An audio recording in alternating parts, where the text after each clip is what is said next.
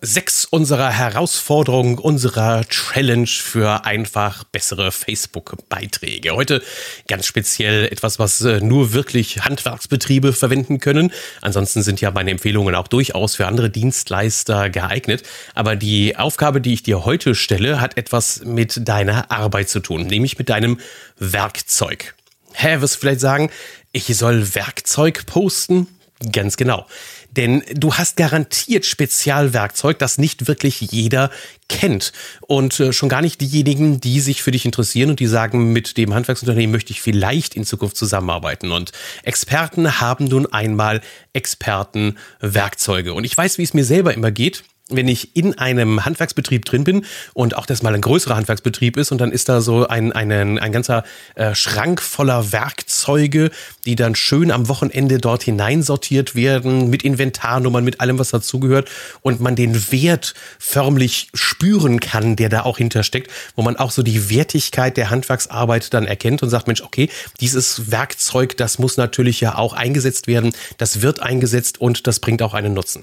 Die Herausforderung und die Idee ist also, geh hin, äh, schnappt dir ein besonderes Werkzeug, äh, zum Beispiel äh, zur staubfreien Sanierung, äh, zum Beispiel zur Leckageordnung, diese Kameras, die es da gibt, oder vielleicht zur Bemessung des Trocknungsgrades, wenn du dann neben den Fußboden dann eben da misst, wenn das dann eben bei dem bei dem bei dem Estrich dann eben den Trocknungsgrad da festzustellen, ähm, oder diejenigen, die bei mir an dem Lichtseminar teilnehmen, vielleicht hast du dir ja schon so ein Lux-Messgerät geholt und dann kannst du das Lux-Messgerät also für für die Bestimmung der Helligkeit im Raum ähm, beziehungsweise an einer Fläche ähm, dann verwenden. Also nimm ein richtig geiles Werkzeug, wo jeder auch sagt, boah, das ist ein tolles Ding, das ist ja interessant und was das dann wirklich kann und erkläre es kurz, warum es für deine Arbeit ein wichtiger Faktor ist, dass du genau mit einem solchen hochwertigen Werkzeug arbeitest. Ich habe neulich mal einen schönen Post gesehen, da hat ein Handwerker geschrieben, dass er jetzt komplett alles umgestellt hat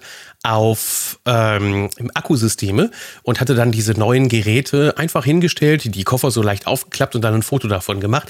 Das hatte schon eine extrem hohe Wertigkeit und man hat auch wieder so ein bisschen gesehen, okay, das ist halt der Unterschied zwischen dem Hobbybastler und demjenigen, der das Ganze professionell macht.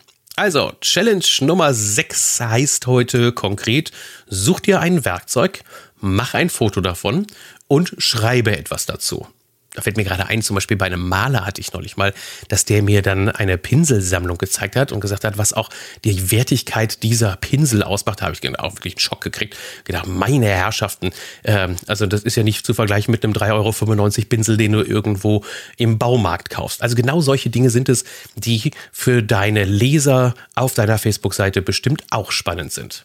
Bring das raus und wenn du gleich von vornherein sagst, ich habe ja schon wieder vier, fünf, sechs solcher Werkzeuge, dann mach gleich wieder eine Serie draus. Mach diese vier, fünf, sechs Fotoaufnahmen mit deinem Handy, reicht völlig aus.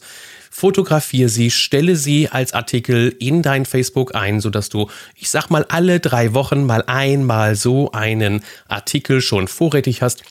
Nehmen wir fünf von den Werkzeugen, die du hast, und schon hast du wieder für fünf Wochen komplett deine Inhalte für deine Facebook-Seite.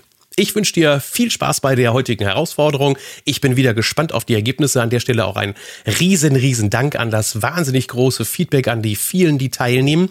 Ähm, die Timeline wird mir häufig dann auch per PN geschickt ähm, mit der direkten Frage. Das darfst du natürlich auch gerne tun. Der ein oder andere hat gesagt, na, ich möchte es nicht so gerne in die Gruppe stellen und ah, dann gucken die anderen sich das nur ab. Und der nächste hat dann geschrieben, naja, ich bin mir aber nicht sicher, ob das wirklich gut ist, der Beitrag.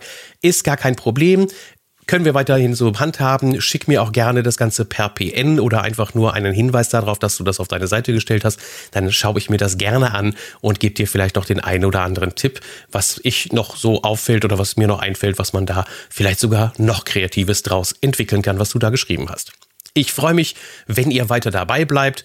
Lasst mir ein Gefällt mir da, wenn euch der Beitrag wieder gefallen hat und dann freue ich mich schon wieder auf die nächste Herausforderung. Tschüss, euer Thorsten.